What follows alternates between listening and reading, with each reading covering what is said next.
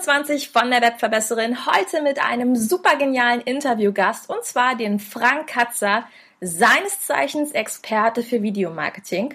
Und der Frank wird dir heute eine Menge dazu erzählen, wie du deine Webinaraufzeichnung richtig nutzt und deine Zielgruppe hinterher passend in eine Facebook-Gruppe ziehen kannst, um dauerhaft auch nach dem Webinar mit der Zielgruppe in Kontakt zu bleiben. Ich freue mich auf das Interview. Los geht's! Die Webverbesserin. Der Podcast, mit dem du als Trainer, Coach oder Berater online sichtbar wirst. Erfahre hier, wie du dich und deine Expertise durch Webinare gezielt sichtbar machst. Und hier kommt deine Webverbesserin Mira Giesen.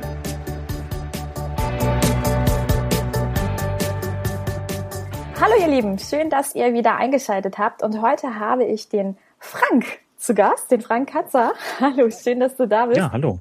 Frank ist Experte für Online-Sichtbarkeit und ich freue mich tierisch, dass du dir Zeit genommen hast für uns. Vielen lieben Dank. Ja, vielen Dank. Es ist ja immer wieder besonders schön, wenn man auch in äh, Podcasts äh, generell interviewt wird, die man selber auch gut findet. Deswegen ähm, es äh, ist sehr, sehr schön, da immer zuzuhören. Ja. Oh, vielen Dank. Mhm. ja, und schon bist du sehr weit drin. Ähm, Frank, magst du dich einfach selbst mal kurz ein bisschen vorstellen, wer du bist Gerne. und was du machst?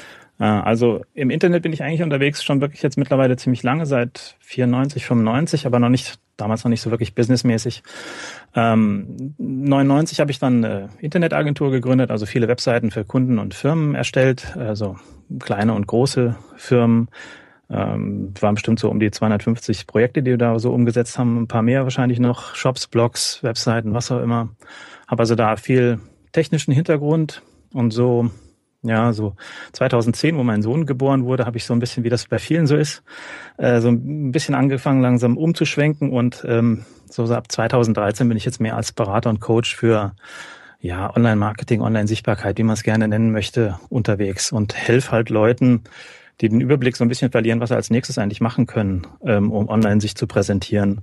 Äh, denen helfe ich zu gucken, was kann man denn als nächstes sinnvoll machen, weil die Möglichkeiten sind unendlich. Das ist das Problem im Moment und das wird, wird sich auch nicht ändern es, viele Sachen kosten nichts. Das heißt, du hast eine unendliche Auswahl an, an Sachen, die du tun kannst und ähm, da verzettelt man sich meistens völlig. Und äh, dafür bin ich dann da und sag, wir machen jetzt erstmal das, für den Rest haben wir erstmal die Scheuklappen auf und wir machen erstmal das. Sonst kommt man nämlich keinen Schritt weiter strategisch Schritt für Schritt. Sehr gut. so muss es sein. Genau, ja, genau, dass viel, viel mal auch technische Hürden nehmen oder einfach zu sagen, äh, stell das Video jetzt online, egal. Ähm, also so Sachen, wo man einfach äh, mal auch in den Hintern tritt und äh, brauche ich nicht zuletzt auch von anderen. Dazu ist dann meine Mastermind-Gruppe oder andere Leute auch zuständig. Ähm, die das bei mir machen. Also da nehme ich mich nicht aus. Mhm. Äh, aber es ist einfach sehr wichtig, dass jemand da ein bisschen von außen die Übersicht behält, was man denn als nächstes noch machen könnte. Hm, ja, absolut. Ähm, da hast du ja auch gleich schon dein Stichwort überhaupt ähm, genannt, nämlich das Thema Videomarketing. Hm, für mich bist du ja so ein absoluter Experte, wenn es gerade um das Thema Videomarketing geht. Magst du vielleicht mal so einen kleinen Abriss geben? Ich weiß, die Plattformmöglichkeiten sind da unendlich, aber welche sind da für dich besonders interessant? Äh, für welchen Einsatz ist denn so YouTube, Vimeo? Was kannst du da einfach empfehlen? Mhm. Ähm Generell gibt es ja große Unterschiede, gar nicht mal von der Technik her, so was diese Plattform angeht, sondern eher fürs eigene Marketing. Also wenn ich ein Video von mir drehe, es gibt ja häufig die Frage, wie kriege ich ein Video in meinen WordPress-Blog rein? Da sage ich um Gottes Willen nicht in WordPress hochladen, sondern halt in eine Plattform einbinden, wie, wie YouTube, wie Vimeo oder Vistia, was auch sehr cool ist, ähm, und dann einbinden. Alles andere ist völliger, meist zu 99,9 Prozent völliger Unsinn, das zu machen. Ähm, wenn man zusätzliches Marketing einfach für sich machen möchte und sagt, das Video soll eh jeder sehen, dann stelle ich es auf jeden Fall auf YouTube und nicht auf Vimeo und auch nicht auf Vistia. Der Unterschied generell bei den Plattformen ist einfach, auf YouTube sind einfach alle unterwegs. Da ist sind unheimlich viele Leute, die darüber auch suchen. Man sagt ja immer so gern, ich weiß nicht, ob das aktuell immer noch so ist, YouTube ist die zweitgrößte Suchmaschine nach Google, äh, weil einfach da sehr viele Suchphrasen eingegeben werden. Natürlich sind dann auch viele Suchphrasen dabei, die an mir als Ziel, äh, Zielperson völlig vorbeigehen, weil die Leute was ganz anderes suchen. Aber es ist einfach ein riesen Marktplatz für, für Videos.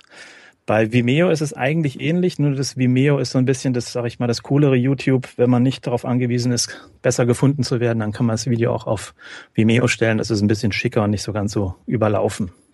Ähm, dahingegen gibt's dann noch diese Video-Hoster, die nur reines Video-Hosting machen, wie Vistia. Ähm, da stellst du wirklich dein Video rein. Das ist dann ideal für, für Kurse und so weiter. Ähm, Vistia hat keine Suche, Vistia hat keine Plattform nach außen. Das die hosten einfach dein Video, da liegt dein Video, das kannst du super einbinden. Die haben eine absolut geniale Technik und ähm, von der Videoverwaltung her ist es auch sehr ähm, sehr übersichtlich, gerade wenn man Online-Kurse oder was auch immer oder vielleicht seine Webinaraufzeichnung da ablegen möchte. Äh, fürs normale Marketing würde ich immer sagen, YouTube, YouTube, YouTube. Hm. Ja. Da wisst ihr es besonders schön, äh, finde ich, von der Auswertung her. Ne? Du kriegst ja eine sehr, sehr genaue, exakte Auswertung, auch über die ähm, Klickmuster und wann jemand abgebrochen hat und so weiter, soweit ich das noch im Hinterkopf habe. Genau. Das, das ist richtig krass, weil du wirst wirklich siehst anhand von der Grafik, wo steigen die Leute aus den Videos aus, wie werden die Videos geguckt, welche Sachen werden übersprungen, welche Sachen werden mehrmals angeguckt. Das bietet sonst auch keiner. Die haben ein äh, ein bisschen verwirrendes Preismodell manchmal, aber ich sag mal für, ich glaube 30 Dollar im Monat kann man da schon eine Menge machen. Und das ist wirklich äh, sehr, sehr, sehr schön. Also gerade für Videos, wo du darauf angewiesen bist zu gucken, wie reagieren, wie arbeiten die Leute mit dem Video, hat es dir überhaupt interessiert? Das ist wirklich genial, ja, das stimmt. Ja, genau, genau. Und die haben auch ein sehr schönes, finde ich, äh, Kategorisierungssystem, wo man dann sagen kann, okay, das ist Kurs X äh, und dann kommt Video 1, 2, 3 rein ich glaube, bis 25 Videos oder so ist es sogar kostenfrei. Ähm, genau, für so eine sehr überschaubare Menge noch, was für einen kleinen Kurs auch ausreichen kann, ist das, ist das kostenfrei, wenn du nicht allzu viel Traffic erzeugst, glaube ich, das nochmal noch mal ein bisschen gedeckelt. Aber wie du schon sagst, du kannst auch ähm, das sehr schön kategorisieren und das Coole ist, du kannst dann für, wenn du dann mal mehrere Kurse ablegst oder sowas, kannst du immer ein so Templates für dein Erscheinungsbild des Videos erstellen. Das heißt, also kann man super gut, wirklich von der Verwaltung her, ist das absolut das Übersichtlichste, was man sich antun kann, wenn man nicht damit noch Stress haben will. Vimeo ist da schon wesentlich unübersichtlicher und YouTube genauso. Hm, hm. Ja, und jetzt äh, wundern sich vielleicht die Ersten, denken, wieso jetzt eigentlich Videos? Sie sind doch beim Thema Webinare. Ähm, kommt ja nicht ganz so fern ab, weil ich kann ja im Endeffekt von meinen Webinaren auch die Videoaufzeichnung machen. Hm wie siehst du das? Macht es Sinn, tatsächlich eine Videoaufzeichnung von dem Webinar danach zu veröffentlichen oder soll ich sie lieber privat stellen? Was sind da so deine Erfahrungswerte oder auch so deine Empfehlungen zu? Also ich würde es im Normalfall veröffentlichen, aber so, also wenn du ein Webinar machst, hast du ja meistens eine Landingpage, wo sich die Leute dann ins Webinar eintragen können im Vorfeld. Ähm, oder ein Verteiler, wo du sagst, da informiere ich immer, wenn ein Webinar stattfindet und sowas. Und über diesen Verteiler, wenn das Webinar dann rum ist, kannst du natürlich diese Landingpage, diese Opt-in-Seite auch super dafür nutzen zu sagen, okay, das Webinar ist rum, aber wenn du dich hier einträgst, äh, schicke ich dir die Aufzeichnung zu, äh, beziehungsweise den Link zur Aufzeichnung. Und ähm, das heißt, es wäre dann darüber nicht ganz öffentlich, aber nach wie vor für jeden zugänglich, der dann da seine E-Mail-Adresse hinterlässt. Das habe ich bei eigenen, beim eigenen Webinar mal ausprobiert, dass ich sage, gleich nachdem das Webinar stattgefunden hat, ähm, habe ich die Leute äh, habe ich diese Landingpage abgeändert und das läuft, ist, die ist immer noch online geschaltet, weil die Links ja nach wie vor noch in sozialen Netzwerken auch rumgeistern. Ähm, schade ist es immer, wenn dann nach so einem, wenn so ein Event stattgefunden hat, wenn die Eintragungsmöglichkeit entweder gar nicht mehr da ist oder nicht mehr funktioniert oder auf was Falsches führt oder so. Dafür gibst du dir eine Menge, weil die, viele Leute haben das geteilt und, und du hast eine Landingpage da, die keinen Zweck mehr erfüllt, weil die, die dann ins Leere geht oder so. Und das ist dann oftmals sehr schade. Und da würde ich das wirklich fürs, fürs Listbuilding, also das Aufbau der eigenen E-Mail-Liste, definitiv weiter verwenden. Ansonsten kannst du es natürlich auch so machen, dass du sagst, okay, ähm, ich nutze es dann vielleicht nach einer Zeit, wenn das, das dann eh nicht mehr funktioniert, äh, tue ich es auf YouTube, stell es auf öffentlich, ähm, gebe dem einen geschickten Namen, dass Leute das äh, auch finden und ähm, äh, nutze es dann dazu, dass ich auf YouTube ein bisschen besser zu sehen bin, dass darüber die Leute auf meine Seite wiederkommen. Mhm. Ja. ja, im Endeffekt ist es, glaube ich, auch eine eigene Entscheidung, aber ich sehe es auch so wie du. Ähm, ich glaube, da wird wirklich viel Potenzial verschenkt. Ich werde zum Teil nach wie vor noch auf Webinare angesprochen, die natürlich im Netz zu finden sind, die ich vor zwei Jahren gegeben habe. Mm, cool. Äh, das ist total großartig und da bin ich auch immer wieder erstaunt, welche Power eben auch Webinare noch im Nachhinein haben. Und genauso kenne ich aber natürlich auch viele, die danach einfach ihr Webinar bei YouTube mit einstellen und ähm, ja, dann entsprechend darüber natürlich ihren Traffic und auch ihre Vertrauensbildung haben. Ne? Mhm. mhm. Äh, ja. du, du, ähm, beim YouTube ist ja noch so ein bisschen die Geschichte, ähm, da solltest du natürlich dafür sorgen, dass das Video auch gefunden wird. Viele geben, vergeben dann einen Namen, wo man sagt, okay, was, was ist das jetzt für ein Name? Ähm, wo man sagt, das, das sucht keiner und findet entsprechend auch kaum jemand. Äh, das heißt, auch da gucken, dass man es halt gescheit aufhängt. Häufig nicht besonders wichtig ist, auch wenn es weh tut, nicht der eigene Name. Der muss eigentlich nicht in die, in die Bezeichnung mit rein, weil meistens heißt der YouTube-Kanal, den man dafür aufgebaut hat, ja sowieso schon so. Das heißt, darüber wird man eh einigermaßen gefunden. Ähm, das heißt, das würde ich auch aus, der, aus dem Namen des YouTube-Videos rauslassen, sondern wirklich da so ein bisschen die Fragestellung oder den Aufhänger des Webinars äh, mit reinnehmen, der möglichst konkret eine Aussage hat. Wie immer sollte er so eine so eine Headline äh, möglichst Aussagekraft haben, dass man nur wenn die alleine steht, dass man schon weiß, worum es geht. Äh, dann äh, sind ja so die die die die Sache mit der ähm, Verschlagwortung des Videos. Ähm, ist ja auch meistens so ein Thema, wo man dann ein bisschen rätselt, was gebe ich dem Kind für einen Namen bei den, bei den Schlagwörtern. Ähm, ich bin mir nicht sicher, aber ich glaube, die spielen nicht mehr allzu große Rolle, was die, ähm, was die Schlagwörter angeht. Wenn man sie vergibt, sollte man sie halt auch nicht zu allgemein vergeben. Sprich, das Ding nicht unbedingt Webinar nennen oder, weil die Form ist mir ja egal. Ich möchte, suche hier ein Video. Ob das vorher ein Webinar war oder irgendwas anderes, ist mir ja ziemlich egal. Ich möchte mein Problem gelöst haben. Und da halt möglichst konkret verschlagworten, aber es auch nicht übertreiben viel wichtiger neben dem Namen ähm, der, des Videos ist dann halt auch die Beschreibung. Die, ich sag mal, 90 Prozent der Leute vergessen einfach einen Link auf die eigene Seite damit ins Video reinzunehmen. Die denken nur, ich baue das jetzt hier rein, äh, ich mache hier kurz einen Beschreibungstext rein und baue dann das Video eh in meinen Blog ein. Aber es kommen einfach so viele über YouTube und die haben dann keinen Link, um auf deinen Blog zu kommen. Die müssen dann irgendwo suchen, wo du herkommst, um deinen Blog zu finden. das macht kaum jemand. Und deswegen einfach Links und Informationen dann noch in den Beschreibungstext mit reinhacken. Darüber wird man natürlich auch nochmal gefunden und ähm, darüber hast du die Möglichkeit, die Leute dann auch nochmal wieder über deine Webseite, über deinen Blog in deinen Verteiler zu bekommen. Hm. Ja, ein super wichtiger Tipp auf jeden Fall. Genauso ist es. Ne? Im ähm, auch im Webinar nenne ich ja manchmal auch mit Links, die dann auch natürlich mit unten in die ähm, in die Shownotes nennt man das oder ich überlege gerade, nennt man es Kommentare, Shownotes. Ich bin gerade bei, bei Beschreibungstext, bei, bei, bei den Videos. Bei Beschreibungen, genau. Beschreibung, ja, ja. Beschreibung. glaube ich, ja. Ähm, ich bin schon so sehr im Podcast-Modus gerade mit meinen Shownotes. genau. Ähm, also das dort mit aufnehmen sehe ich auch so. Und ähm, ich finde das auch einen total wichtigen Tipp, den du gerade nochmal ähm, abgegeben hast, also mit dem eigenen Namen. Es sei denn natürlich, ihr habt vielleicht einen Konkurrenten oder so, der ähm, vielleicht zu eurem eigenen Namen was macht oder keine Ahnung, jemand anderer. Ihr habt einen Namen Müller, Meier, Schmitz, kann ja immer alles sein. Ihr möchtet den damit ein bisschen übertrumpfen. Dann kann es sich natürlich lohnen, das in die Beschreibung mit reinzupacken, beziehungsweise auch in die Überschrift. Aber ich denke auch, im Endeffekt ist es ja das, was der Kunde sucht. Ne? Aber weil wir mhm. jetzt hier wieder beachten müssen, der Kunde gibt im Endeffekt was bei YouTube ein und will dazu sein Ergebnis finden. Mhm, genau, wo, wo, du gerade sagst, äh, je nachdem, was derjenige sucht. Ähm, wenn es dem Webinar nicht zu, zu abträglich ist, macht es natürlich auch Sinn zu sagen, ich, ich gucke mal bei YouTube, wonach die Leute eigentlich suchen. Ich meine, wenn ich ins YouTube-Suchfenster ein, meine Frage eingebe, um, über das das Webinar geht, oder versuche das Thema von dem Webinar in der, in der Suche von, von YouTube mal anzureisen, mal zu gucken, was schlägt mir denn YouTube eigentlich als Vervollständigung davon vor oder als äh, Fragestellung, welche Wörter bringe ich denn da unter, um eine Phrase, um eine Suchphrase zu, zu bekommen, die wahrscheinlich häufiger auf YouTube eingegeben wird. Oder du guckst, ähm, welche ähnlichen Videos gibt's denn, äh, die vielleicht viel angeguckt worden sind und ähm, was, wie haben die sich benannt? Ne? Ähm, äh, wenn da welche dabei sind. Wobei man nie immer sagen kann, wenn die viele Views auf YouTube haben, kann das natürlich auch sein, dass sie in einer sehr populären Seite eingebunden sind. Also das ist immer ein bisschen schwierig, das zu beurteilen. Aber wirklich zu gucken, entweder in der Google-Suche oder in der YouTube-Suche zu gucken, welche Fragestellung wird denn eigentlich häufig eingegeben und das Video vielleicht eben muss natürlich nach wie vor zum Webinar-Thema passen, sonst bringt's nichts.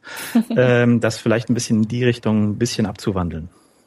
Super Tipp, finde ich auf jeden Fall. Genau. Auch einfach mal gucken, welche Chance hat denn der Titel, den ich dem dann Ganzen auch, auch gebe. Ne? Super. Genau. Mhm. Mhm. Ähm, ja, jetzt stelle ich die Milchmädchenfrage. Ich stelle sie sehr gerne. Gibt ja ganz, ganz viele, die während des Webinars sagen, oh, Kamera, ich will die nicht anmachen. Ich will die Webcam nicht anschmeißen. Hm, was ist so deine Haltung dazu? Lohnt sich das deiner Meinung nach, so die Kamerascheu zu überwinden? Lohnt sich das nicht? Was denkst du darüber? Lohnt sich absolut. Zum einen, äh, es lohnt sich für beide Seiten. Zum einen, was ich ähm, gerne immer sage, so diese, das Sichtbarwerden ist auch ähm, ein guter Schritt Persönlichkeitsentwicklung. Das heißt, du ja verlässt deine Komfortzone in mehreren Bereichen. Ähm, es wird dir beim Start, gut, wenn du durchs, durchs durch deine Webinare das anders schon gewohnt warst, aber beim Start von, Podca von Podcast wirst du auch erstmal eine Zeit lang, ah, ich probiere es nochmal neu oder nehme das nochmal neu auf. Ne? Man, man braucht schon eine Zeit, um da drüber zu kommen nur mit einem Mikro zu sprechen, ohne ein Gegenüber zu haben. Wir H2 haben es jetzt hier ein bisschen einfacher. Du stellst Fragen, ich beantworte sie. Ich brauche mir jetzt hier nicht aus den Fingern irgendeine Struktur saugen, in der ich mich dann langhangle. Ich kann ein einigermaßen normales Gespräch führen. Das ist eine andere Geschichte, wenn du ein Webinar aufziehst, wo du keinen, außer dem Chat keinen großartigen Rückkanal hast. Du musst äh, mit so einem Löchelchen im Computer sprechen und hast ein Mikro vor dir und sprichst erstmal so ein bisschen ins Leere bis da Reaktionen im Chat sind.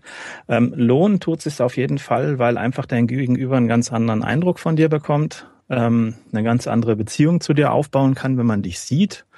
Und äh, ganz abgesehen davon wirkt es natürlich sehr seltsam, wenn es andere gewohnt sind, dass sie ihren Webinar ähm, äh, den, wie heißt das dann, Webinarist, äh, den, den Webinarleiter sozusagen ähm, äh, nicht sehen, wenn der sich ein bisschen versteckt. Ähm, also nicht nur ein bisschen, sondern darüber sehr versteckt und nur die Stimme zu hören ist. Finde ich ähm, meistens sehr, sehr schade, weil man vergibt sich da viel. So ein Webinar ist für mich so die, die, die, die beste Stufe, sich online halt live als Experte oder was auch immer zu zeigen. Ähm, das Einzige, das, das ist so das, was dem persönlichen Gespräch für mich am, am nächsten kommt. Ne, sowas oder natürlich ein Eins zu eins äh, über Skype mit Video oder sowas. Mehr kann man nicht sichtbar werden an der Stelle. Ja. Und das finde ich schade, wenn man sich die Chance vergibt, weil ja, die, die, äh, die Bindung einfach eine ganz andere wird, wenn ich sehe, was habe ich da für, wem höre ich dazu und wem schenke ich jetzt hier Stunde oder anderthalb von meiner Zeit. Ne? Absolut, absolut. Und ich denke, da hast du auch noch ein anderes wichtiges Thema angesprochen. Klar, dieses Aushalten und Aussitzen, äh, wenn die anderen natürlich erstmal vielleicht paar Sekunden brauchen, um Dinge in den Chat reinzuschreiben wenn ich da jetzt die mega Unsicherheit habe, macht es am Anfang vielleicht auch Sinn, Fragen zu stellen, wo ich erstmal sage, antworte mit einem Ja oder einem Nein, weil das ist gegebenenfalls schnell reingeschrieben und man hat sofort die genau. Reaktion genau. und fühlt sich ganz gut. mit der Zeit lernt man sowas aber auch auszusitzen und einen kurzen Schwatzer zu halten. Ich mache das auch. Ich sage dann in der Regel, oh prima, jetzt kann ich einen Schluck Wasser mal kurz trinken. Ich lasse euch schnell tippen. Und das kommt dann auch total natürlich in der Regel. Eben, genau. Man sollte sich auch nicht zu sehr in den Kopf machen. Ich hatte das jetzt vor kurzem bei der Sabine Piari in dem ähm, Social Media äh, Starter Camp, äh, wo ich mitgemacht habe und da habe ich war ich so im, im, im Redefluss und habe gemerkt, oh, im Chat passiert nichts mehr, was ist da los? Äh, bis ich irgendwann gefragt habe, ähm, seid ihr noch da? Ne? Weil äh, ja. und dann lief es schnell durch. Na, ja, ja, alles klar, wir hören dir zu, okay. Aber da war ich auch schwer unsicher, ob ich jetzt nicht vielleicht gerade hier offline bin und äh, vor mich hin quassel. Ähm, das sind schon so Momente, da dadurch, dass der Rückkanal halt nur über den Chat passiert, ähm, ist das dann schon manchmal etwas verunsichernd, ja. Ich, ich kenne das auch, ich kenne das auch. Ich frage dann auch manchmal, und habe ich euch jetzt schon ins Nirvana gequatscht? Genau. Und äh, die Leute antworten dann aber in der Regel, nein, es ist einfach nur gerade echt interessant. Die schreiben ja auch mit. Und klar, das muss man als Moderator ein Stück weit abkönnen. Ne? Auf der anderen Seite finde ich es dann aber auch gut, immer nachzufragen, zu sagen, hey, alles bei euch? Mhm. Ich, ich denke, du musst als Moderator auch abkönnen, dass mal wenig Reaktionen kommen, weil viele nun mal einmal das, das nebenbei irgendwie konsumieren oder vielleicht in der Situation konsumieren, wo sie äh, nicht groß Feedback geben können oder das vielleicht über eine App äh, sich angucken, wo sie gerade unterwegs sind und einfach nicht die Möglichkeit haben, den Chat zu benutzen. Also ähm, ich habe es ja, hab's ja auch häufig so, dass ich hier ein Webinar mal nebenbei mitlaufen lasse, um ein paar interessante Sachen mitzubekommen, aber mich nicht voll drauf konzentriere. Ähm, deswegen darf man das nicht zu ernst nehmen, wenn da nicht so viel Feedback immer kommt. Schreiben tun nach wie vor die wenigsten irgendwie. Mm, ja, genau. Ja, ähm, wenn ich die Webcam anschmeiße, ist es natürlich wichtig, eine gute Beleuchtung zu haben. Hast du da ein paar Tipps? Ja, also ähm, manchmal reicht natürlich das ganz normale Licht, was man im Homeoffice oder im Büro oder sowas hat. Äh, das ist, das ist dann natürlich sehr individuell äh, abhängig, was man für Räumlichkeiten hat. Wenn man dem Ganzen halt nachhelfen will, habe ich sehr gute Erfahrungen gemacht und das kann man auch sehr günstig erstehen, sind solche Softboxen. Das sind dann wirklich so äh, sehr groß bespannte äh, Leuchtstoffbirnen, die ähm, so ein Tageslicht abgeben, die man so vor sich platzieren kann. Das Typische ist eigentlich so diese Dreier-Konstellation, dass man sich drei von diesen Teilen holt. Da kostet eins 30 Euro oder wenn man noch eine gescheite Birne dazu kostet 40 oder so. ähm, die man vor, wie, wie bei der Stereoanlage, die Lautsprecher, ach, kann man gar nicht mehr sagen, das gibt's ja gar nicht mehr, das Zeug. Äh, die, wie die Boxen, Boxen vorne, vorne rechts und links vor sich stellt, diese Softboxen, dass die einen so von links und rechts einigermaßen anstrahlen. Da kann man eins auch mal ein bisschen weiter wegstellen, dass es nicht äh, zu gleichmäßig ausgeleuchtet ist. Und wenn man möchte, dann halt, manche machen das dann auch noch zusätzlich von oben oder von schräg hinten oder was auch immer. Da muss man manchmal ein bisschen experimentieren und muss natürlich auch ein bisschen die Räumlichkeit zu haben für diese Softboxen. Die, die, die platzsparendere, aber teurere Alternative noch sind halt wirklich solche LED ähm, Strahler, die ist im, ähm, gut, die kosten so ein bisschen 60, 70, 80 Euro, so wo es dann losgeht. Die nehmen sehr wenig Platz weg, liefern aber auch ein tolles, ähm, tolles Licht für solche Situationen und die kriegst du halt auch mal irgendwo in die Ecke auf den Schreibtisch gestellt, ohne dass die jetzt, weil die Softboxen sind schon echt, ähm, das ist glaube ich so 70 mal 40 oder was, die sind dann schon recht wuchtig. Die sind relativ groß, ja, das stimmt. Aber im Endeffekt ist es auch, glaube ich, ganz wichtig, ähm, schaut euch erstmal an, wirklich, wie ist das Licht bei euch? Ähm, auch wie ist vielleicht der Tagesverlauf, wenn ihr in einem Fenster sitzt oder direkt an einem Fenster sitzt, dann ist das auch nochmal eine andere Geschichte, abhängig von der Jahreszeit, von der Tageszeit, all diesen Dingen. Genau. Also so für sich selbst einen Lichttest machen ist ganz wichtig. Wobei, Frank, echt, ich würde mir jetzt wirklich wünschen, dass die Zuhörer dich jetzt gerade sehen könnten. Frank und ich, wir hatten am Anfang des Interviews kurz jeweils die Kamera an und äh, Frank sitzt gerade in so einer Art, ja, so einer Art, weiß ich gar nicht, wie soll ich das beschreiben? ich hatte, ich hatte schon fast Dunkelkammer gehört eben. Nee, aber ich habe ja noch, äh, weil das das alte Studio ist, ich habe ja noch halt sehr dunklen Schaumstoff an den Wänden und da brauchst du eine Menge Licht, ähm, damit das nicht alles versuppt und da muss ich manchmal schon die Softboxen auch so anmachen, damit ich überhaupt noch was sehe. Ah, das ist schon, aber das ist jetzt nicht gerade die typische Situation. Wobei, wenn wir, wenn wir beim Licht sind, äh, nach wie vor das Wichtigste auch bei Webinaren und bei Videos generell ist nicht das Videobild, nicht das Bild, sondern einfach der Ton. Ähm, das ist immer das, was man immer strapazieren muss in dem Bereich, weil viele dann doch sehr, dann äh, machen sie das mit dem Webcam, mit der Webcam-Mikrofon äh, oder sowas und das klingt halt meistens einfach ganz äh, schlimm, gerade wenn es dann äh, Verhalteräume sind. Und das ist wirklich schlimmer als jetzt ein, sag mal, nicht super hochauflösendes Bild. Äh, wenn der Ton nicht funktioniert, verstehe ich den nicht und dann wird's echt anstrengend äh, und dann geht das nach hinten los. Also das steht über allem nach wie vor, steht der Ton. Ja, definitiv, definitiv. Also die Investition in ein gutes Headset kann ich auch jedem nur ans Herz legen, weil naja, über eine Stunde zuhören. Ich meine, ihr wisst es als Podcast-Hörer, glaube ich, alle selbst. Da muss die Tonquali einigermaßen hinhauen. Ne? Mhm. Was benutzt du jetzt gerade, wenn ich fragen darf? Oh, jetzt gerade für die äh, Interviews benutze ich das Podcast. Rode Podcaster. Genau, super. Hm, genau. Mhm. Für, für, die Webinare hast du so ein, ist das ein Logitech dann, ein Headset oder? Ja, genau. Für die Webinare habe ich so ein äh, kleines Logitech-Headset. Ähm, ich glaube H600 ist es. Mhm. Und das ist echt gut. Und vor allen Dingen ist es äh, kabellos. Ich gebe ja immer auch über acht Stunden zum Teil Online-Trainings. Mhm. Also es sind schon keine Seminare mehr oder Webinare, es sind wirklich richtig große Online-Trainings. Und da hasse ich es, an einem Kabel gebunden zu sein. Ich muss mich dann okay. auch bewegen können. Ja, cool. Wenn das zuverlässig mhm. funktioniert, wunderbar. Ich bin immer ein Freund davon, möglichst wenig Störungsquellen zu haben, aber wenn du dich mhm. da auf die Funkstrecke verlassen kannst, ist das natürlich Absolut. super. Ja, gut, wenn man mhm. jetzt nicht gerade das Handy neben liegt, das muss man natürlich sagen, ähm, wenn ich das Klar. mache, dann gibt es auch ein paar Störer, aber ansonsten. Das hast du auch mit Kabel, ja. Genau, richtig. Mhm. Mhm. Jo, ähm, du bist ja noch für einen anderen Teilbereich meiner Meinung nach echter Experte und das sind Facebook-Gruppen. Du verwaltest mhm. ja gleich mehrere. Genau. Ähm, magst du ein bisschen was darüber zu erzählen? Ja, gern. Das sind, sind einige mittlerweile geworden. Es hat sich so äh, ergeben irgendwie. Zum einen habe ich äh, damals eine ziemlich große Gruppe vom, vom Jakob Schweighofer übernommen, das ist die erfolgreich Bloggen-Gruppe. Ähm, die hat mittlerweile 5000 zerquetschte äh, Mitglieder. Ähm, das heißt, da kriegt man dann schon ein Auge dafür, wenn man sich Profile von Leuten anguckt, wo man sich überlegen muss, lasse ich die in die Gruppe oder nicht. Ähm, da guckt man dann mit der Zeit schon mal ein bisschen genauer hin, weil das schnell passieren kann, dass da wirklich äh, welche dabei sind, die automatisiert die Gruppe äh, äh, zumüllen und das heißt dann für mich eine Viertelstunde Arbeit, Zeug wieder rauszulöschen und da passe ich dann schon genau auf. Ähm, ich achte auf ähm, zum einen, dass die Leute, wenn ich es sehen kann, äh, ein paar Freunde haben und nicht nur fünf. Äh, da gucke ich nach, weil die meisten, wenn die sehr wenig Freunde haben und am Ende natürlich dann auch noch vor fünf Tagen erst Facebook beigetreten sind und jetzt hier schon die 20. Gruppe haben, der sie beitreten wollen, weiß ich alles klar, den blockiere ich sofort, den brauche ich nicht. Äh, da kann natürlich auch mal sein, dass durch meinen Beurteilungsraster welche drunter durchfallen, die gerne in die Gruppe wollten und echte Menschen sind, aber das kann ich nicht anders machen, wenn du in so einer Gruppe zehn Anfragen am Tag hast. Äh, da, da, da kommst du sonst zu nichts mehr. Und das ist ja nicht die einzige Gruppe. Also nach sowas gucke ich. Ich gucke natürlich auch, postet derjenige vielleicht einigermaßen persönliche Sachen oder hat er jetzt nur äh, jeden Tag von seinem Online-Shop ein Produkt in seine Timeline gestellt, dann will ich den normalerweise auch nicht haben. Also es soll schon jemand sein, wo ich sehe, der benutzt Facebook ganz normal.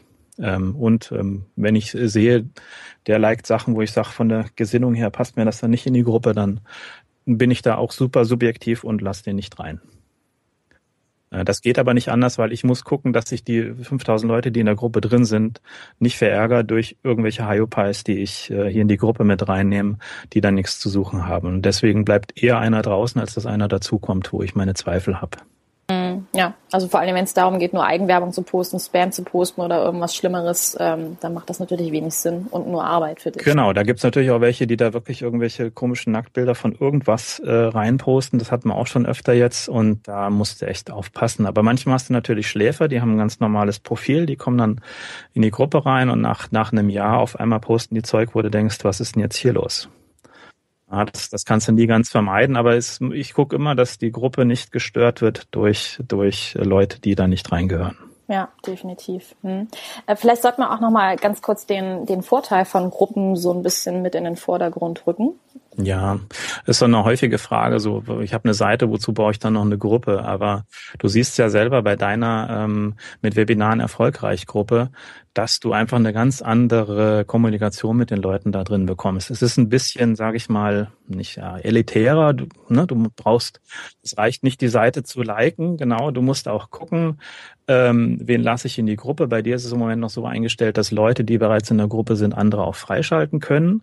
Das heißt, äh, wenn jetzt jemand mit mir befreundet ist und in deine Gruppe möchte, dann kriege ich die Anfrage, ob ich den reinlasse. Und dann gucke ich natürlich auch nochmal genau, weil ich nicht alle Leute da immer kenne, ob ich den jetzt da mit in deine Gruppe mit reinnehme. Die meisten schalte ich dann frei ähm, und kann dann darüber das halt ein bisschen steuern. Ähm, der Vorteil ist einfach, du hast eine ganz andere Möglichkeit, mit den Leuten zu kommunizieren. Ähm, man darf aber auch nicht drauf reinfallen, wie bei allem auf Facebook, dass du denkst, jetzt habe ich hier 100 Leute in meiner Gruppe oder 1000 oder wie auch immer. Und wenn ich jetzt sowas in die Gruppe reinposte, dann sieht das jeder. Das ist ja auch nicht der Fall. Das ist ja wie bei allem in Facebook, muss auch so sein dass Facebook halt das immer nur bestimmten Leuten zugänglich macht. Das heißt, es darf keine Alternative sein, um deinen äh, E-Mail-Verteiler jetzt zu zu ersetzen oder sowas damit, ne? weil du damit nie die Leute richtig hast. Ne? Da muss man immer ein bisschen dran denken bei sowas. Ich finde sowieso total äh, wichtig, wenn ihr eine Gruppe aufmacht, dann wirklich mehrwerthaltigen Content. Also zum Beispiel ich nutze meine Gruppe jetzt auch nicht, um von morgens bis abends meine Blogartikel oder Podcast-Folgen dort zu promoten. Also das finde ich auch mal ein ganz wichtiges Thema. Schaut wirklich, dass es im Zusammenhang passt. Natürlich, da kommen Leute rein, die interessieren sich für euer Thema und ähm, ich mache es meistens so, dass ich es im Zusammenhang mit einer Frage irgendwie verbinde und dann sage, es gibt dazu übrigens auch einen Blogartikel, eine Podcast-Folge mhm. oder irgendwas. Aber im Endeffekt liebe ich ja an äh, meiner Gruppe, dass einfach wirklich dieser, dieser Zusammenhalt jetzt entsteht, die Leute sich untereinander helfen, unterhalten und dann wirklich eine Community entsteht. Das finde ich so großartig daran. Genau. Vor allem weiß ich, wenn, wenn ich eine Frage zu Webinaren habe, weiß ich, ich stelle die in deiner Gruppe, weil da sind Leute, die haben entweder führen selber Webinare oder kennen sich damit aus oder sind bemüht, mir die Frage zu beantworten. Das ist natürlich toll für mich, wenn ich weiß, alles klar, da gehe ich hin.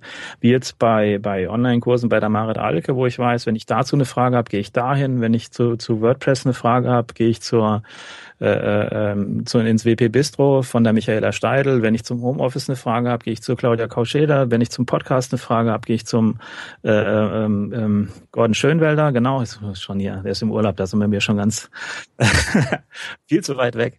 Ähm, und das ist halt cool, wenn man das dann darüber so ein bisschen zuordnen kann und auch weiß, da sind dann auch Leute, die sich äh, zu dem Thema bewegen und da kriege ich ähm, meistens wirklich hervorragende Antworten, für die ich sonst viel Geld bezahlen müsste. Genau. Und du hast so. ja auch noch eine ganz tolle Gruppe zu YouTube. Das sollte man auch noch erwähnt haben, ne? genau, das ist die, die ich mit dem Christian Müller zusammen ähm, moderiere. Das ist die YouTube für Selbstständige Gruppe. Die ist damals so witzigerweise entstanden, weil die Christina Emmer ähm, mal gefragt hat, du Frank, kennst du nicht eine YouTube-Gruppe, die, die gescheit ist, wo man da mal Fragen dazu stellen kann, generell zu Videomarketing und so, habe ich gesagt, nö, äh, da machen wir halt eine. Und mittlerweile sind das halt über 1000 Leute in der Seite, ohne dass ich da jetzt in irgendeiner Form Promotion mache. Also ich lasse die Sachen meistens ähm, sehr organisch wachsen, sage ich mal. Es sind aber auch meistens Themen, die gesucht werden und wo die Leute dann nach einem Stichwort YouTube oder bei dir jetzt mit Webinaren und sowas, wo die Leute früher oder später auch hinfinden, ne, durch das mhm, Thema einfach. Ja. Hm, wie mache ich denn generell Leute auf meine Gruppe aufmerksam? Klar, es ist ein organisches Ding. Viele geben das in die Suche ein und kommen auch von alleine drauf. Aber hast du da noch so ein paar Tipps und Tricks, wie man Leute reinkriegt? Ja. Also das Typische ist ja eigentlich, dass, wie es die Christine Emma auch gemacht hat, mit wir werde sichtbar als Coach, äh, das weiß ich so genau, ähm, über eine Challenge. Ne? Also, dass du, dass du eine Challenge veranstaltest, wo du sagst, ich gebe hier jetzt 30 Tage lang jeden Tag äh, Impulse zu einem bestimmten oder bestimmte Aufgabe und die helfen dir dann halt dabei, ein bestimmtes Thema dann äh, in kleinen Schritten zu meistern oder gebe Input oder wie sie es auch gemacht hat, mit Blogartikeln gekontert, dann das Ganze noch, wo andere Experten noch mit äh, drin benannt werden. Und darüber kann man natürlich super so eine Gruppe wachsen lassen und ihre ist ja auch super flott gewachsen, ist ein schönes Beispiel, wie gut sowas, wie gut sowas funktionieren kann. Ähm, ansonsten, wie ich schon gesagt habe, je nach Thema, das funktioniert bei manchen Themen gar nicht, bei manchen wiederum sehr gut. Wenn du so ein technisches Feld hast oder so, so, so ein Medium wie Webinare oder YouTube oder ähm, sogar auch Sichtbarkeitsgruppe funktioniert das auch gut, wo die Sachen einfach peu à peu wachsen und auch teilweise durch andere empfohlen werden. Ähm, wie jetzt der, der Gordon hatte jetzt auch einen, einen Blogartikel geschrieben, wo er mal so seine äh, Lieblingsgruppen in Facebook mal aufgelistet hat. Äh, das ist natürlich eine tolle Möglichkeit. Da habe ich bei mir auch gemerkt, dass das viele Leute in die Gruppen reingespült hat, die ich auch da drin haben wollte, die auch gut reinpassen. Also so die klassischen Wege. Einfach selber schreiben, einen Blogartikel darüber auch mal zu schreiben, dass man selber eine Gruppe auf Facebook gegründet hat. Ähm, um, um da die Leute rüberzuschieben, in die E-Mail-Signatur reinzunehmen oder wie bei dir jetzt das im Podcast natürlich auch zu nennen, ähm, die ganz klassischen Wege. Wenn man es wenn man's wirklich eilig hat, ist so eine Challenge halt das Ding. Setzt natürlich auch wieder voraus, dass man selber schon vorher ein bisschen Verteiler aufgebaut hat. Hm. Was die ja. Geht. Ja, ich denke, das äh, wirklich Interessante an so einer Gruppe ist einfach wirklich, dass ihr euer Webinarthema oder das, was ihr eben im Webinar besprochen habt, dann auch dort weiterführen könnt und man eben auch noch weiter mit den Webinarteilnehmern in Kontakt bleibt. Das finde ich so mega attraktiv daran. Mhm. Was ich noch als Tipp rausgeben möchte, ist, ähm, es gibt ja die Möglichkeit, seine eigenen Freunde quasi einfach äh, zwangsmäßig in die Gruppe ja. zu nehmen. Also ich halte persönlich gar nichts davon würde echt davon auch abraten. Ähm, ich habe es zum Beispiel so gemacht, dass ich allen meinen Freunden oder nicht mal allen, sondern denen, wo ich gesagt habe, da passt es, eine Nachricht geschrieben habe mit, guck mal, ich habe diese Gruppe, ich halte nichts davon, dich da einfach reinzuholen. Hast du Lust, da reinzukommen? Und es war echt überraschend, wie viele mir geschrieben haben, boah, das ist ja mal eine ganz andere Art und Weise, jemanden in eine Gruppe zu ziehen. Danke und ja, ich komme gerne. Äh, es war sofort ein positiverer Effekt, der dahinter stand. Fand ich interessant, ne? Genau, absolut, absolut wichtig. Also es sei denn, es steht mir jemand sehr nah, wo ich weiß, das ist sein Thema, dann würde ich manchmal da sogar eine Ausnahme machen und den so einladen. Aber natürlich ist die Nachricht vorher und, und den dann mit einem Link auf die Gruppe verweisen und dann kann er selber entscheiden, trete ich bei oder nicht. Ist eine viel wertigere Geschichte, als wenn ich den da reinschiebe. Ja, genau. So sieht's aus. Und das verstehen halt manche nicht. Das ist das Ding. Ich meine, man müsste einfach viel mehr die Verhaltensweisen, die man äh, die man offline hat, so mal ein bisschen versuchen auf Facebook zu übertragen und dann weiß man bei einigen Sachen, okay, das lasse ich dann doch mal, weil das ist ja eigentlich ziemlich doof. Ähm, ja, das ist, die Transfers nicht immer, nicht immer da. Hm, ja, gehe ich total mit. Ähm, sicherlich erlebst du ja auch das ein oder andere in den Gruppen. Hast du irgendwie so spontane Story, die dir einfällt, wo du gemerkt hast, oder oh, es ist echt sinnvoll, so eine Gruppe zu haben? Ähm, es gibt nicht so, ich bin ja generell nicht so der Story-Erzähler. Ich bin, äh, da habe ich immer so ein bisschen meine Schwierigkeiten. Das konnte ich schon früher nicht. Ich habe mir von, von bei Büchern im Deutschunterricht immer die, ja, es hieß das Königserläuterung, hieß das damals, wo so das, der ganze Roman in fünf Sätzen abgehandelt wurde. Das habe ich immer mal, weil das Ganze war mir dann einfach zu viel. Und da, da bin ich nicht so der Typ, aber ähm, bei den Gruppen sehe ich es halt immer wieder, dass viele kleine Stupser, dass, dass Leute auch äh, sehr viel mitnehmen, von denen du sonst nie was mitbekommst, weil sie sich einfach nie beteiligen und wahrscheinlich auch in nächster Zukunft nie beteiligen werden, die aber so viel wo aber so viele Leute mitlesen und mitlernen bei dem, was andere an Fragen stellen, äh, das ist das ist schon enorm. Also gerade so, wo es wo es auch mal dann um um um die alltäglichen Probleme geht oder äh, wo, wo Gruppen ganz besonders für mich sind, sind eigentlich das bei anderen, weil das kannst du nicht googeln, Erfahrungswerte von anderen erfragen. Du kannst äh, fragen natürlich, äh, du kannst kann bei Google eingeben, ähm, weiß ich nicht, ähm, To-Do-Tool oder welche Webinarplattform oder was, was suche ich mir hier aus, bitteschön. Wenn du in, in, das in eine Gruppe als Frage reingibst und du hast, äh, du weißt, da sind Leute, die kennen sich mit dem Thema aus und dann kommt äh, fünfmal Leute, die sagen, nimm Click-Meeting oder nimm das und das, dann weißt du, alles klar, es lohnt sich, sich das anzugucken, weil die empfehlen das. Ähm, und du kannst einfach Erfahrungswerte mitnehmen. Ähm, und da passiert halt sehr viel in vielen kleinen Fragen und viele kleine Geschichten, die einen halt tagtäglich äh, immer ein kleines Stückchen voranbringen, was du sonst dir entweder als, als Selbstständiger kaum leisten könntest, wenn du da jetzt immer einen Experten zufragst, weil der hat natürlich keiner Bock jetzt wegen fünf Minuten ähm, äh, mal äh, eine Rechnung zu schreiben oder was oder oder oder sich fragen zu lassen andauernd wegen sowas. Und in so einer Gruppe ähm, kriegst du halt eine Menge Impulse auch. Du kriegst auch Sachen mit, die du nicht gefragt hast, wo du sagst, okay, das scheint ein Thema zu sein, womit ich mich auch nochmal beschäftigen sollte und so. Äh, das, das sind so viele kleine Geschichten, die da passieren, die einen jeden Tag ein kleines Stückchen voranbringen. Das finde ich da sehr wertvoll. Also gerade so die bei den genannten Gruppen jetzt hier, wo man auch weiß, ähm, da wird auf Qualität geachtet und wenn da einer Mist baut, dann fliegt er da raus. Ähm, dann hat das äh, einfach eine große Wertigkeit und du kannst auf einen großen Erfahrungsschatz zurückweisen. Es ist gar nicht mal das, das Fachwissen und gar nicht mal das, was man googeln kann, sondern das sind die Sachen, die du von anderen als Erfahrungswerte mitnehmen kannst in so Gruppen. Das finde ich hervorragend. Hm, das liebe ich auch. Auch vor allen Dingen dieses untereinander helfen und zu sagen, ja, also ich habe eher die und die Erfahrung gemacht. Das ist großartig. Geht mir genauso. Hm. Jetzt hast du natürlich auch schon ein Thema angesprochen, nämlich ganz viele sind natürlich in Anführungsstrichen nur Leser. Das wird man auch immer haben. Aber ich finde gerade am Anfang, wenn so eine Gruppe neu ist, dann muss ich mir schon was einfallen lassen, um irgendwie aus diesen ganz vielen Stillen, das ist so, ja, ich vergleiche es immer ganz gerne mit der, der neuen Klasse, ne, die zusammenkommt, alle gucken sich so ein bisschen an, so man kennt sich noch nicht. Hm, hast du so ein paar Ideen und Eisbrecher? Wie kann ich denn am Anfang dafür sorgen, dass mehr Leute da interagieren und einfach auch ja was von sich zeigen und sagen? Ja, also das Beste ist ja immer, wenn du willst, dass, dass, dass, dass an, das andere sichtbar werden ist, dass du dich selber halt auch zeigst. Ne? Ähm, das habe ich jetzt gestern gerade wieder gemacht in der Sichtbarkeitsgruppe, wo ich mal ein Live-Video wieder reingestreamt habe, weil äh, schöne Fragen gestellt worden sind, wo ich mal zur Stellung zu nehmen wollte. Und dann habe ich so eine neun Minuten Übertragung halt mal gemacht und da merkst du dann schon, wenn du damit in Vorleistung gehst und dich selber zeigst, trauen sich andere auch her. Es wird immer die geben, die nur lesen und die sich überhaupt nicht rühren, weil sie sich einfach nicht trauen. Die schreiben dann vielleicht aber mal eine Mail oder sowas oder kommen über so einen Kanal, weil sie sich darüber einfach nicht outen wollen in irgendeiner Form. Ähm, ähm, so richtig aktivieren. Man sagt ja dann immer, stell den Leuten Fragen und sowas. Ich sehe das nicht so häufig, dass das gescheit funktioniert. Was gut funktioniert, was du ja bei dir in der Gruppe auch machst, was tolles ist, äh, habe ich bisher noch nicht selber noch nicht eingesetzt, sind diese diese Motto-Tage, wo du sagst, heute kannst du hier mal posten, was ähm, in den Kommentaren, was äh, du als nächstes äh, Webinar anstehen hast oder eine Empfehlung von dir. Ähm, das finde ich gut, äh, gerade weil es dann die Gruppe nicht zumüllt, sondern dann eben nur als Kommentar in diesem Post stattfindet. Das ist super.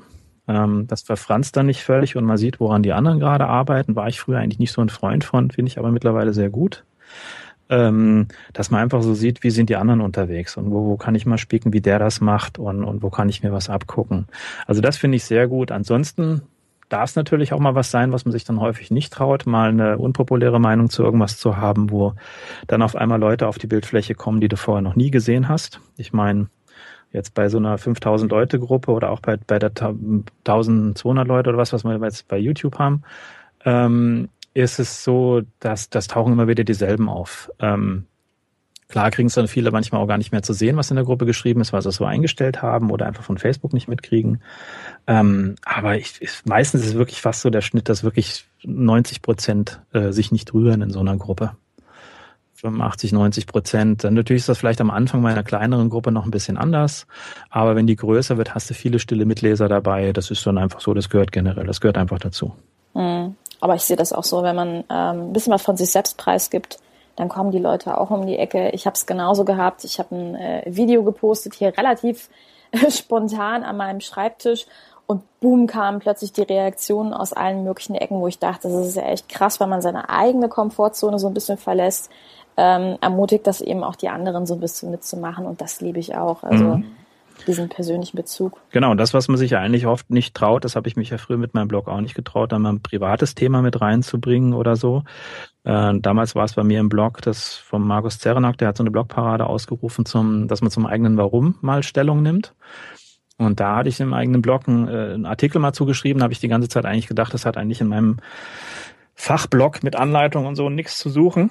Aber wenn du das dann mal machst, sowas, dann merkst du erstmal, was da für super positive Reaktionen und Mails kommen von Leuten, die sagen, hey, das ist cool, dass du das so durchziehst oder dass du das so machst. Das hat mich inspiriert, da auch mal drüber nachzudenken und so. Und ich habe selber in meinem Bekanntenkreis hier im Umfeld äh, von Leuten gehört, die sich das durchgelesen haben und sich Gedanken gemacht haben, äh, wie sie sich selber dann äh, ihren Job vorstellen oder wo sie eigentlich mit ihrer Sache hinwollen. Das hat viel mehr Kreise gezogen, als ich gedacht hätte. Und das darf auch mal in so eine Gruppe rein. Das sollte natürlich jetzt nicht 80 Prozent der Posts ausmachen, ähm, aber sowas darf man mit rein und du zeigst eine ganz andere Seite von dir, machst dich auch dadurch ein bisschen äh, angreifbar. Das ist äh, ein bisschen doppeldeutig, aber in dem Fall von anfassbar vorrangig eigentlich, aber natürlich auch angreifbar. Aber äh, bisher habe ich da fast nur positives Feedback bekommen, wenn, wenn man sowas macht. Ja, und das ist schon, ähm, äh, ja, das ist schon abgefahren, was da so alles noch entsteht. Auf jeden Fall, ja. Masken zeigen, also äh, nee, Demaskierung, so rum. Die Masken genau. abnehmen, so rum. Ähm, und ein bisschen Verletzlichkeit zeigen, das ähm, auch in Webinaren durchaus, ja, wenn, wenn ich sage, oh, ähm, es klappt hier gerade mal eins nicht, Moment, eine Sekunde, das ist völlig in Ordnung. Wir alle sind Menschen und ich finde, das gilt für Gruppen genauso. Und sagst du schon, also solange dann trotzdem der Mehrwert stimmt, der Content stimmt, kann ich das genauso mal mitmachen. Ähm, einfach weil ich, ja, weil ich als Mensch mich auch zeige. Ne? Mhm, genau. Mhm. Frank, äh, Wahnsinn, was du alles hier an Input mitgebracht hast. Wo finden wir dich denn im Netz, wenn wir noch Näheres über dich wissen wollen? Ähm, ja, ähm, mich selber am besten eigentlich fast auf Facebook im Moment, weil ich viel zu selten Blogartikel schreibe. Ich bin da noch sehr sch schlurig unterwegs in dem Bereich. Ich hoffe mal, das kriege ich irgendwann mal anders hin. Ansonsten eben unter dem Blog internetpraxistipps.de ist das im Moment noch. Das wird dann irgendwann auf die eigene, auf frankhatzer.de umziehen, aber das muss ich demnächst mal machen. Ansonsten halt wirklich vorrangig Facebook. In der Gruppe werde ähm, Mehr Kunden für bessere Sichtbarkeit. Das muss ich mal überlegen, wie ich die benannt habe. Mehr Kunden für bessere Sichtbarkeit war das. Ja, genau. Ich verlinke sie sonst in den Show Notes. Ich, ich gebe sie da nochmal durch, genau. genau. Und ähm, ja, also am liebsten eigentlich über Facebook. Das ist so mein mhm. vorrangiger Kommunikationskanal. Das funktioniert am besten und da bin ich eigentlich fast immer. Ja, super. Vielen lieben Dank für deine Zeit Sehr und gern. Äh, für diesen super tollen Input. Frank, Sehr gern. Gut. Bis bald. Bis dann. Tschüss. Ciao. Diese Folge hat dir gefallen? Dann verbessere auch du das Web und unterstütze diesen Podcast mit deiner 5-Sterne-Bewertung auf iTunes. Vielen Dank! Und für mehr Informationen besuche einfach die Seite www.webverbessern.de.